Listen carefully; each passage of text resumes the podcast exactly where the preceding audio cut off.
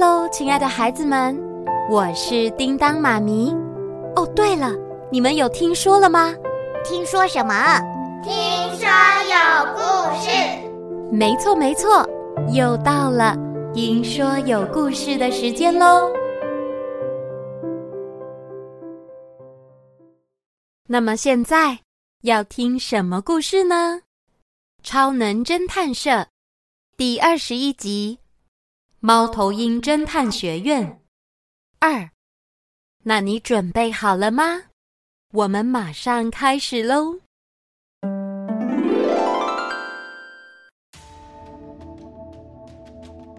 亨利决定接受猫头鹰学院的测验邀请，跟着富兰克林来到学院。亨利，加油！即将高中毕业的他，虽然还没想好毕业后的计划。但进入侦探学院绝对不是原本的计划之一。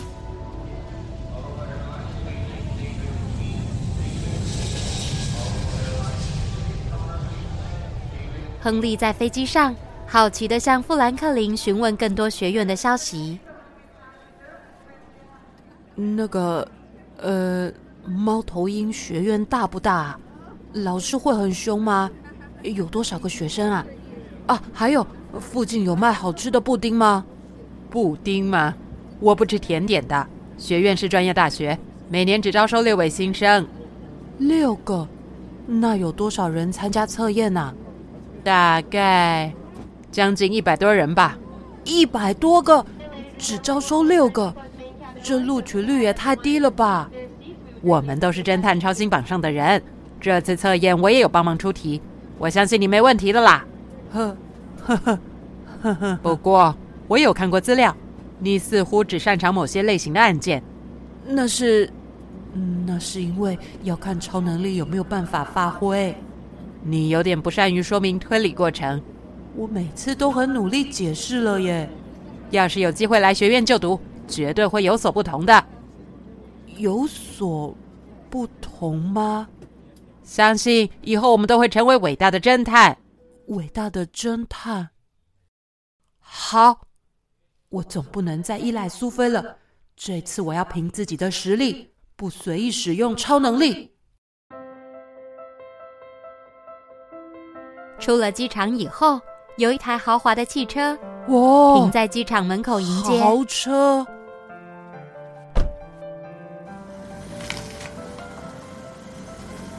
车子开了将近三十分钟。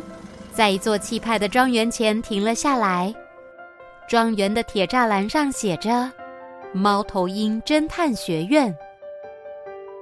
我们到了。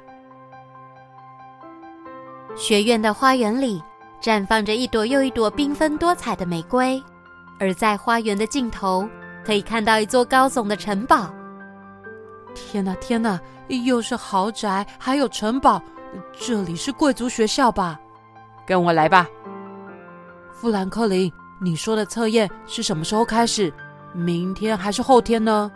是昨天。昨天？昨天是初试，我直接跟阿尔伯特校长争取，让你进入复试。哦，怎么我觉得压力越来越大了？走吧，我带你去测验场地。这么快？我还没有心理准备哎。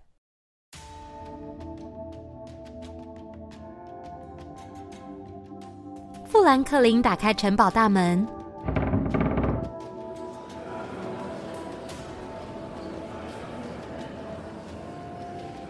会场中站着三十位学生。当他们看见亨利时，全都将目光转移到亨利身上。他就是特种生？就只是个走后门的而已吧？别小看他，我的情报，他不但是超星榜上的侦探，还有不少破解案子的经验呢。既然是侦探了，为什么还来参加测验呢？这我也不清楚。各位考生都到齐了，那我们开始复试。亨利，加油喽！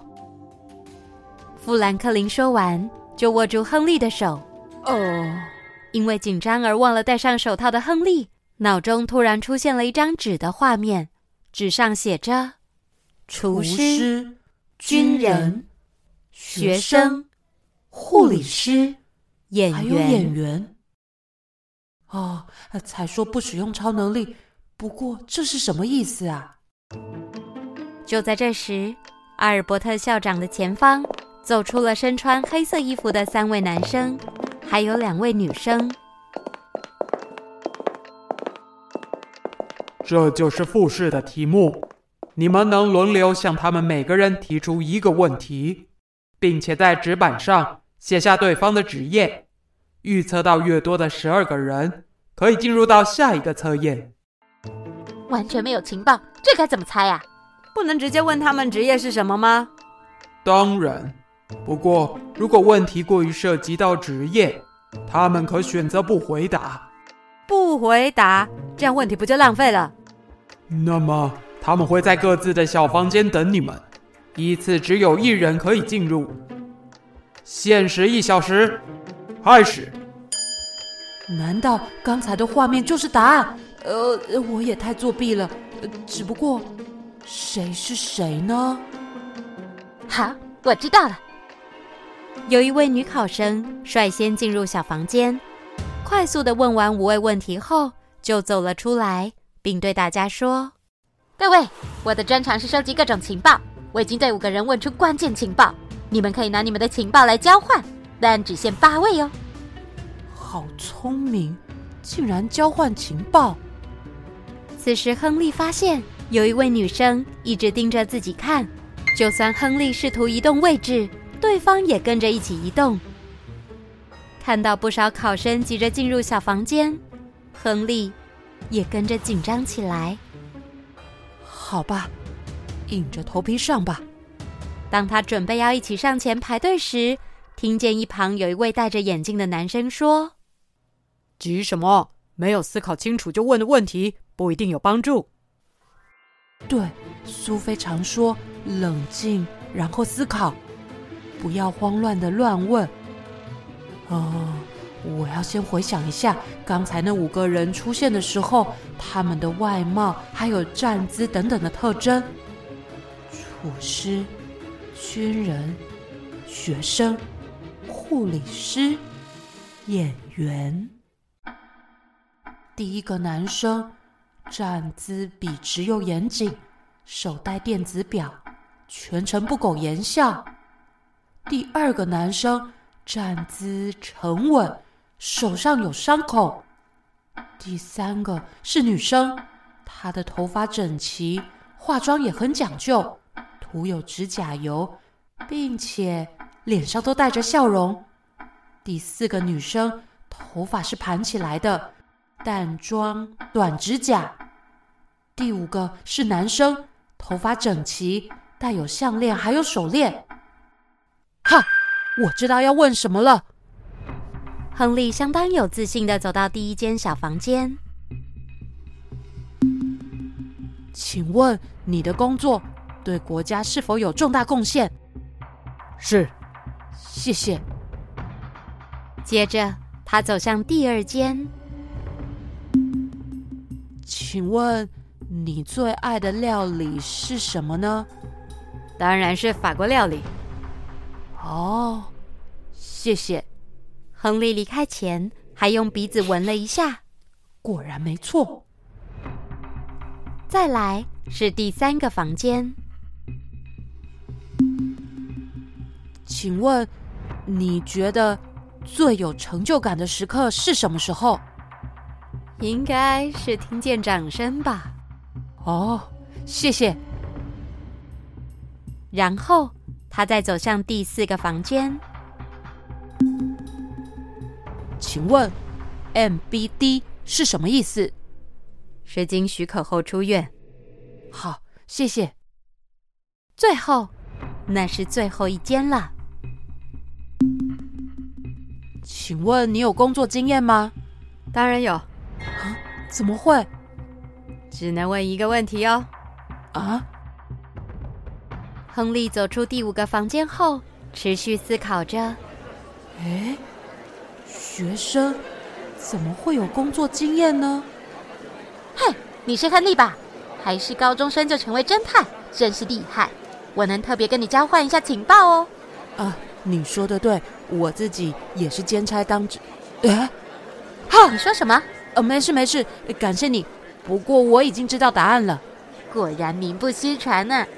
还能跟你交换情报吗？抱歉，额满喽。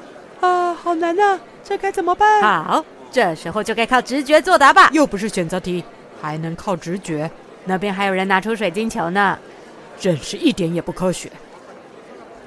所有的考生都陆续写下了答案，并且投入答案箱。就在统计完所有试卷以后，阿尔伯特校长站上台说：“这次的水准相当高，刚好有十二位答对四题以上。成绩名单将贴在公布栏上。如果没有通过的，非常抱歉。感谢你们这次的参与，可以自行离开了。”所有的考生们带着紧张又雀跃的心情，移动到公布栏前，交头接耳着：“我竟然一题也没有答对！Yes。”我的直觉对了四题，我竟然跟你这个单细胞生物同分！可恶，竟然错一题！满分的有亨利、伊莎贝尔跟西雅，是那个占卜师？呃，不好意思，请问伊莎贝尔是哪一位啊？她是天才少女伊莎贝尔？那就是那位。亨利转头一看，发现原来另一位满分的人。正是一直盯着自己看的女孩，是她。她到底为什么要一直盯着我看呢？留下来的考生们，请到前面来抽签。我们将分成三组，准备进入第二阶段的测验。